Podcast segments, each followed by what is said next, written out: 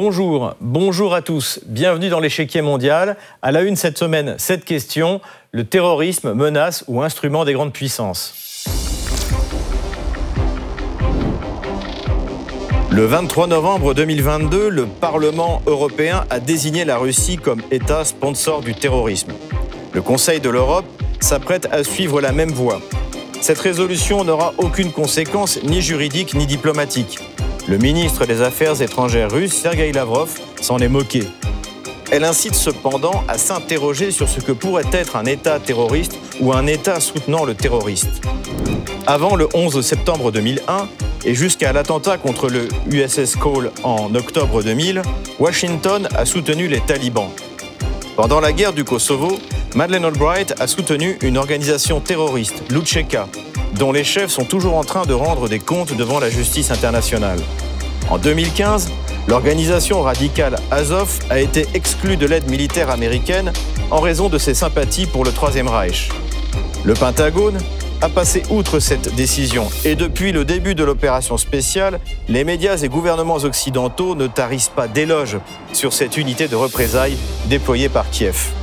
Les résistants français ont d'abord été pourchassés pour terrorisme avant d'être considérés comme des héros. La multiplication des conflits dans le monde et l'implication croissante des populations civiles dans ces conflits nous obligent à nous interroger sur ce qu'est le terrorisme et sur ce qui fait qu'un État peut devenir un État terroriste. Qu'est-ce que le terrorisme? Étymologiquement, le terroriste est celui qui veut atteindre un objectif par l'exercice de la terreur. Cette terreur s'exerce sur les populations civiles et d'ailleurs les premiers terroristes furent les révolutionnaires français qui imposèrent leur volonté par cette fameuse terreur qui a laissé son nom dans l'histoire. Une action terroriste est une action qui frappe des civils, comme à Belfast en mai 1972, ou plus près de nous, les attentats de Paris le 13 novembre 2015. Ces terroristes mènent une guerre contre des États et des gouvernements, mais ont choisi de ne pas affronter les forces armées et de s'en prendre effectivement à la population civile. Cela nécessite moins de moyens et a un impact international immédiat. Le consensus des États du monde entier est unanime contre ces actions et personne ne peut reprocher les déclarations de guerre des chefs d'État contre des terroristes qui ont frappé leur territoire. C'est le cas de Vladimir Poutine en 1999. Nous poursuivrons les terroristes partout. S'ils sont dans un aéroport, nous lui poursuivrons l'aéroport. Si on les prend dans les toilettes, eh bien excusez-moi, on les butera dans les chiottes. On se souvient aussi de la déclaration du président américain George W. Bush en 2001. Notre guerre continuera tant que tous les groupes terroristes capables de se déployer à l'échelle du globe n'auront pas été trouvés, stoppés et vaincus.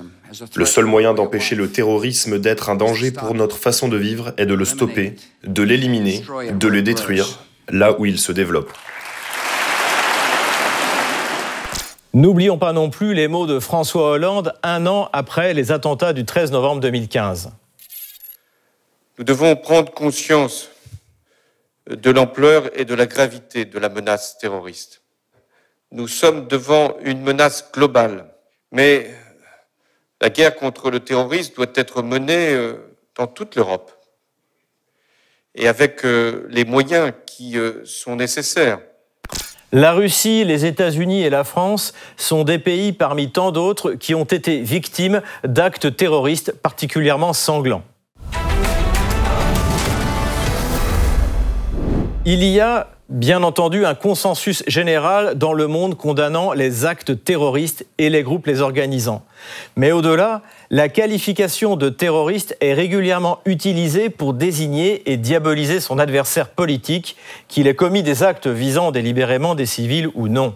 Israël, le Canada, les États-Unis ou le Parlement européen, par exemple, considèrent le Hezbollah comme une organisation terroriste. C'est également le cas de la Ligue arabe en 2017. Les États de la Ligue arabe condamnent le Hezbollah comme une organisation terroriste.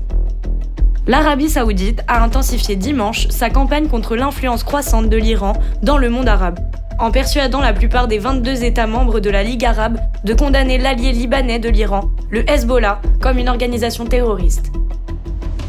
Cette dernière flambée entre l'Arabie saoudite et l'Iran a été déclenchée par un incident du 4 novembre au cours duquel des rebelles outils soutenus par l'Iran au Yémen, ont tiré un missile balistique sur l'aéroport international de Riyad. Ce n'est évidemment pas le cas en Iran, en Syrie ou au Liban, où une large partie de la population considère les membres de l'organisation comme des héros qui ont obtenu le départ des troupes israéliennes du sud Liban. Pour l'Iran, en revanche, c'est l'administration américaine qui commet des actes de terrorisme, notamment le 3 janvier 2020 avec l'assassinat du général Qassem Soleimani. Donald Trump revendique lui-même l'opération, souvenez-vous. En tant que président, mon plus grand et plus solennel devoir est la défense de notre nation et de ses citoyens. La nuit dernière, l'armée américaine a exécuté, sous mon commandement, une frappe de précision parfaite qui a tué le numéro 1 des terroristes du monde entier, Qassem Soleimani. Si des administrations comme celle de Washington ou de Tel Aviv sont prêtes à qualifier les organisations ou les États qui leur sont hostiles de terroristes, elles se montrent bien plus tolérantes lorsque cela sert leurs intérêts. Au lendemain de la guerre en Afghanistan, Oussama Ben Laden fut présenté comme un héros, notamment par le journal anglais The Independent, le 6 décembre 1993. Ce profil époustouflant d'Oussama Ben Laden est sorti il y a exactement 20 ans aujourd'hui. Cet article du 6 décembre 1993 par Robert Fisk de The Independent, avec le titre Un guerrier anti-soviétique met son armée sur le chemin de la paix, est stupéfiant à considérer 20 ans plus tard. Oussama Ben Laden, fraîchement sorti de la victoire des Moudjahidines soutenue par les États-Unis sur la Russie en 1989, a transporté ses hommes, son matériel et son argent au Soudan, apparemment pour lancer des projets de travaux publics. Lorsqu'on lui a demandé s'il s'agissait de camps d'entraînement militants, l'entrepreneur saoudien et futur chef d'Al-Qaïda a déclaré à Fisk Je suis ingénieur en construction et agriculteur. Si j'avais des camps d'entraînement ici et au Soudan, je ne pourrais pas faire ce travail. Au lendemain du 11 septembre 2001, le Washington Post s'interrogeait sur l'étrange complaisance du département d'État américain avec les talibans depuis 1996. Comment l'Afghanistan n'est plus sur la liste des sponsors terroristes? Chaque année, le département d'État américain réprimande et impose des sanctions formelles aux gouvernements qui protègent et promeuvent les terroristes. Mais, depuis 1996, lorsque les talibans ont pris le pouvoir en Afghanistan, la nation qui abrite Oussama Ben Laden n'a jamais figuré sur la liste du département des pays parrainant le terrorisme. Cette omission reflète plus d'une décennie de relations vexatoires entre les États-Unis et l'Afghanistan. Une période qui a trouvé le département d'État plus concentré sur les intérêts pétroliers américains et les droits des femmes que sur la menace terroriste croissante, selon des experts et des responsables actuels et anciens. On retrouva cette bienveillance de Washington vis-à-vis des talibans dans le soutien de Madeleine Albright à Lucheka, l'armée de libération du Kosovo, en 1999. Jusqu'en février 1998, Washington considérait pourtant ce groupe comme terroriste. Celle qui est alors secrétaire d'État aux affaires étrangères américaines prend fait et cause pour le chef politique de l'organisation, Hashim Tachi, dont elle restera un fidèle soutien jusqu'à sa mort. Le 12 juin 2019, Hashim Tachi, devenu président du Kosovo, remettait à Madeleine Albright la médaille de liberté. J'ai décerné à Madame la secrétaire Madeleine Albright la médaille présidentielle de la liberté parce qu'elle représentait le meilleur de la diplomatie mondiale, mais aussi de l'humanité. Aider les personnes dans le besoin, mais aussi arrêter les criminels dans leurs mauvaises actions. Le Kosovo sera éternellement reconnaissant à Madame la secrétaire. Un an après, Tachi est mise en examen par le tribunal spécial pour le Kosovo pour crimes de guerre et crimes contre l'humanité sur des victimes civiles serbes et albanaises modérées. Le 25 juin 2020, RFI s'interrogeait sur les origines du leader kosovar. Qui Tassi, président du Kosovo, ancien chef de l'UCK, accusé de crimes de guerre Hashim Tassi a été inculpé de crimes de guerre et de crimes contre l'humanité par le tribunal spécial pour le Kosovo.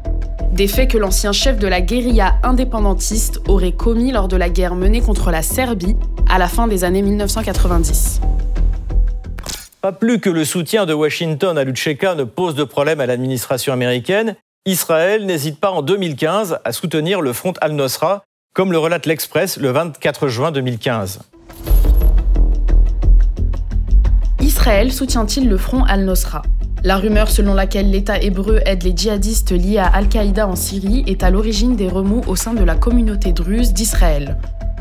Seule certitude, depuis début 2013, l'État juif a soigné quelques 1600 blessés syriens dans des hôpitaux israéliens, en Galilée et dans le Golan. Officiellement, il s'agit d'aide humanitaire, mais la plupart de ces blessés sont de jeunes combattants. Les contacts de l'armée israélienne avec des groupes rebelles de l'autre côté de la frontière ont été observés par les observateurs de l'ONU présents dans le Golan. Pour Vladimir Poutine, le terrorisme est perçu depuis le début comme l'un des instruments qui vise à détruire la Russie en tant qu'État.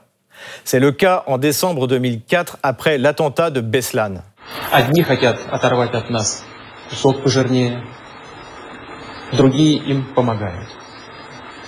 Certains veulent nous arracher un morceau bien gras, d'autres les aident. Ils les aident croyant que la Russie, en tant que l'une des plus grandes puissances nucléaires du monde, représente toujours une menace pour quelqu'un et donc que cette menace doit être éliminée. Et le terrorisme n'est, bien sûr, qu'un outil pour atteindre ces objectifs. Ce que dit Vladimir Poutine, c'est que le terrorisme est instrumentalisé. Plus récemment, la Russie a ouvertement accusé Londres d'être le bras exécutif de Washington pour la destruction des gazoducs Nord Stream 1 et 2.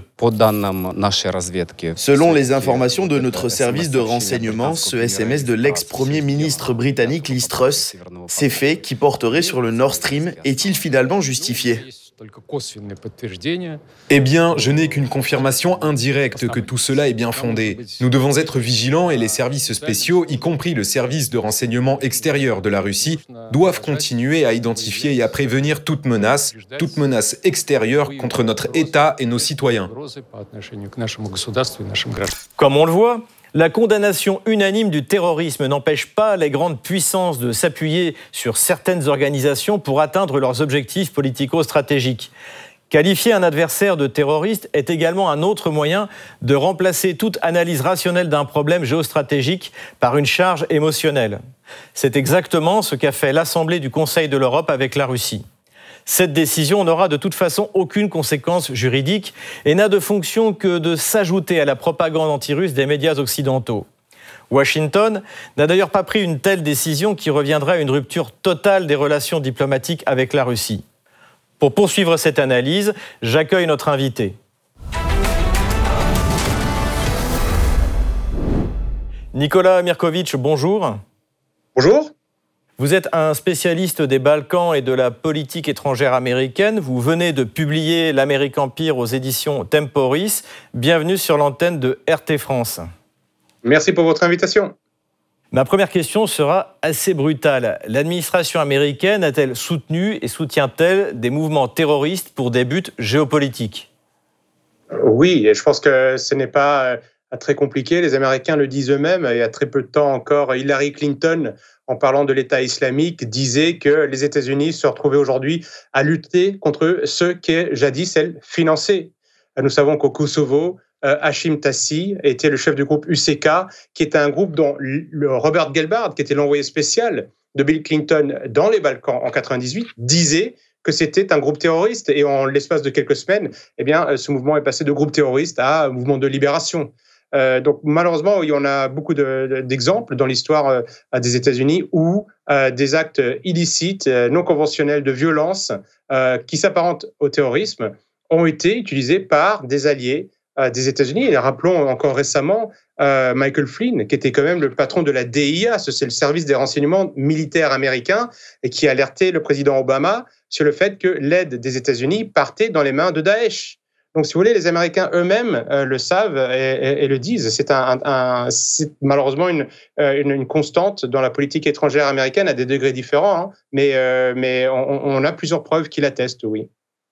Qu'est-ce qui définit, selon vous, une organisation terroriste ou un État terroriste? Le, terrorisme, c'est un, acte violent, non conventionnel, dont le but est d'atteindre un, objectif précis. Donc, on, ça peut être c'est l'emploi de la force. On connaît nous dans le vocabulaire de tous les jours le terrorisme qui est souvent apparenté à, enfin, qui est attribué à des mouvements politiques, que ce soit des mouvements indépendantistes, ça peut être des mouvements religieux, on l'a vu en France, au Bataclan par exemple. Euh, donc on peut avoir cet exemple de terrorisme que nous connaissons tous et qui existe depuis la, nuit des temps. Et il y a aussi cette notion de terrorisme d'État, parce qu'il y a une distinction entre le terrorisme et la guerre. La guerre est, conventionnée. Alors qu'on aime ou qu'on n'aime pas, la guerre, nous avons également des, euh, éléments de terreur. Hein. Quand il y a le bombardement d'une ville, c'est terrible pour tous les civils. Mais il y a quand même des règles. Euh, dans la guerre, il y a des conventions que les hommes euh, s'astreignent à essayer de, respecter. Il y a la Convention de Genève, il y a la Convention internationale des droits de l'homme, nous avons le, le, euh, bello, le Jus in, bello, le. Donc, il y a des conventions qui n'existent pas dans le terrorisme, puisque c'est de la, violence, on peut dire, gratuite ou ciblée, en tout cas qui sort des conventions. Et l'État, les États peuvent pratiquer du terrorisme. Souvenons-nous de ce que le journaliste français Jacques-Marie Bourget nous avait révélé sur le Rainbow Warrior, qui était organisé par les services de renseignement français. Nous avons un exemple, un autre exemple. Nous parlons de terrorisme en France quand, euh, quand des, islamistes attaquent euh, Charlie Hebdo euh, il y a quelques années et tuent les personnes qui sont à l'intérieur de l'immeuble. En revanche, on de on parle pas de terrorisme quand l'OTAN fait exactement le même acte, attaque un bâtiment de la radio-télévision serbe en 1999. On ne parle pas de terrorisme, mais pourtant, dans les deux cas, c'est la même chose. Nous avons un groupe armé qui attaque une cible, sauf que dans un cas, il s'agit d'un État et dans l'autre cas, il s'agit d'un groupe, on va dire, terroriste, un groupe politique non conventionnel. Pourtant, la finalité est exactement la même. Donc il y a une limite entre les deux. On ne peut pas apparenter tout ce que font les États en matière de guerre à du terrorisme, mais il y a des États qui euh, n'ont pas peur d'employer du terrorisme dans leur euh, politique étrangère ou même intérieure.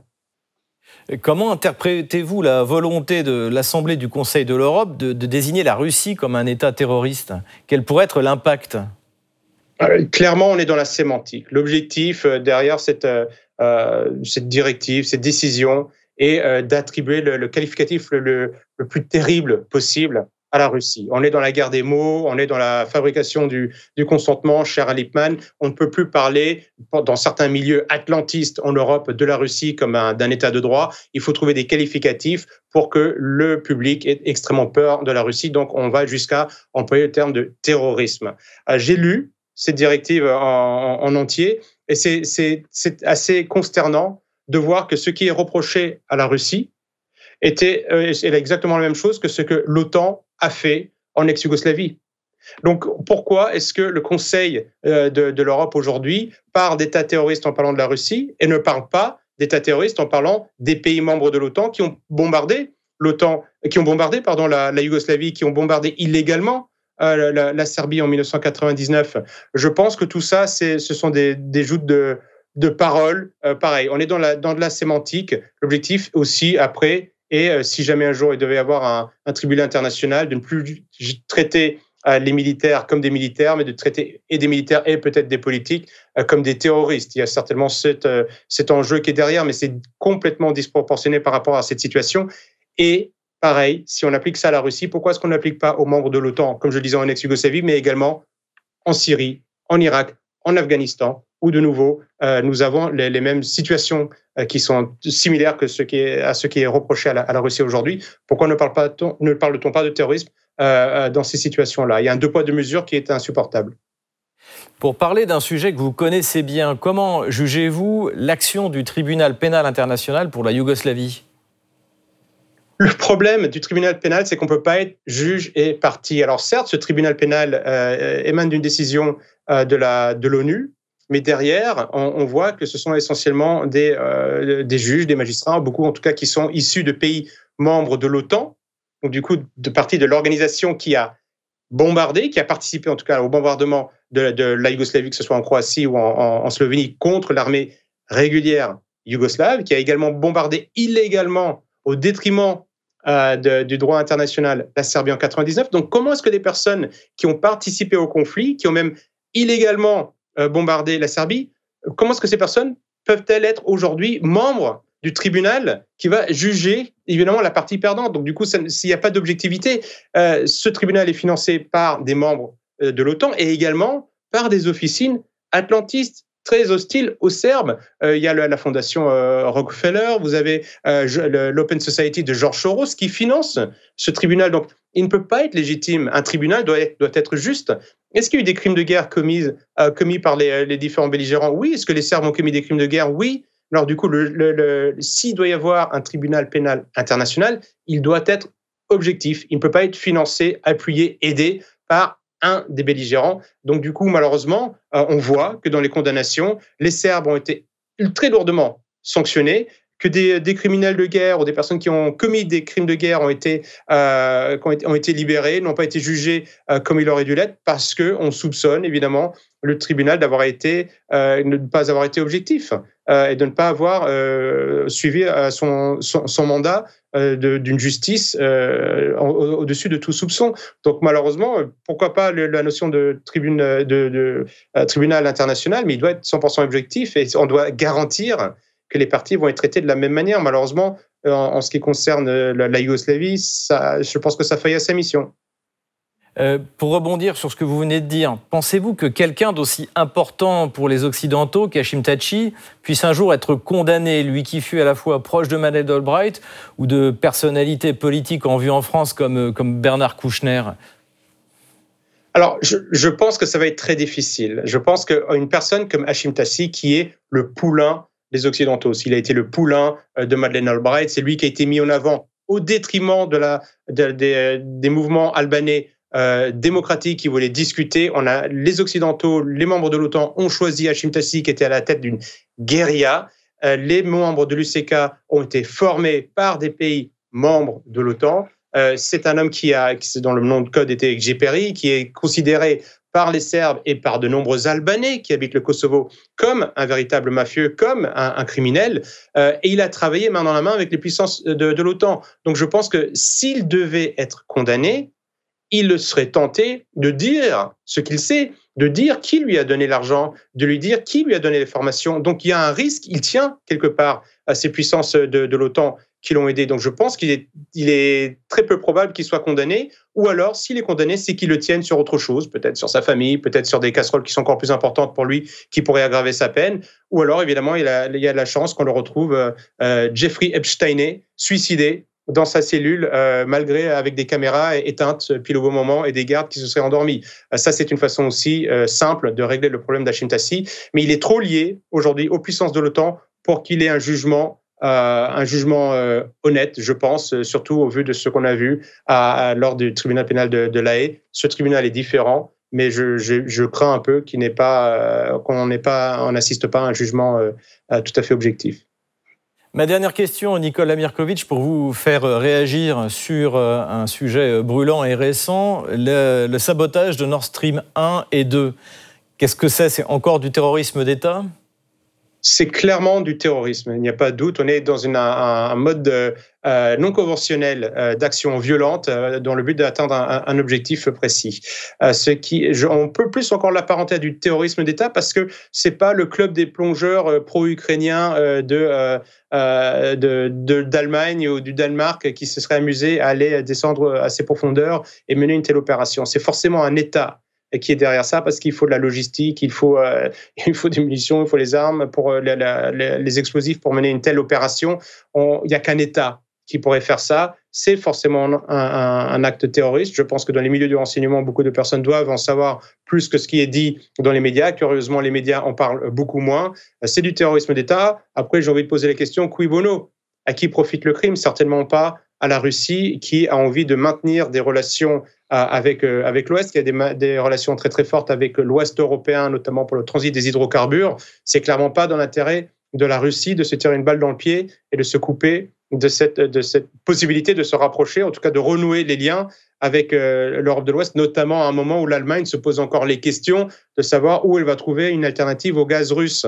Euh, il faut plutôt regarder du côté des atlantistes. Euh, voilà, moi je, je, pencherais plutôt pour une, une origine anglo-saxonne. J'en suis pas du tout certain, c'est une, une hypothèse, mais en tout cas, certainement des, des ennemis de la Russie euh, qui, ont, qui ont mené cette, cette attaque. Merci Nicolas Mirkovic. Merci à vous. Je rappelle que vous êtes un spécialiste des Balkans et de la politique étrangère américaine. À très bientôt sur RT France. On termine cette émission avec vos questions. Chaque semaine, vous nous écrivez sur Odyssée sur Telegram avec le hashtag échiquier mondial RT France. Et voici les questions sélectionnées. Celle de Natacha tout d'abord. Comment expliquer que la Russie ait pu intégrer des troupes tchétchènes dans son armée alors qu'elle a mené une guerre à deux reprises contre la Tchétchénie? Les guerres de Tchétchénie sont considérées en Russie comme des guerres civiles et non pas des guerres entre puissances étrangères. Après la Première Guerre, une partie des élites tchétchènes a compris que ces guerres étaient une manipulation extérieure contre les peuples de la Russie. C'est le cas de Ahmad Kadyrov, le père de Ramzan, qui paya de sa vie sa volonté de réconciliation avec la Russie. Aujourd'hui, l'immense majorité de la population tchétchène est derrière Vladimir Poutine et Ramzan Kadyrov. Cependant, certains groupes terroristes issus des précédentes guerres de Tchétchénie se sont ralliés au régime kievien. Autre question, celle de Fatou. Les Occidentaux et les Russes ne pourraient-ils pas s'unir contre le terrorisme? C'est ce que voulait Vladimir Poutine en 2001 lorsqu'il fut le premier à appeler George Bush après le 11 septembre. Il espérait qu'en échange, l'administration américaine cesserait de soutenir les terroristes tchétchènes. Mais ce ne fut pas le cas. Après les attentats de Paris, Vladimir Poutine apporta également son soutien à François Hollande. Mais le gouvernement français continua tout de même de soutenir Al-Qaïda en Syrie. Dernière question, celle de Yassine. Saura-t-on un jour la vérité sur le sabotage de Nord Stream 1 et 2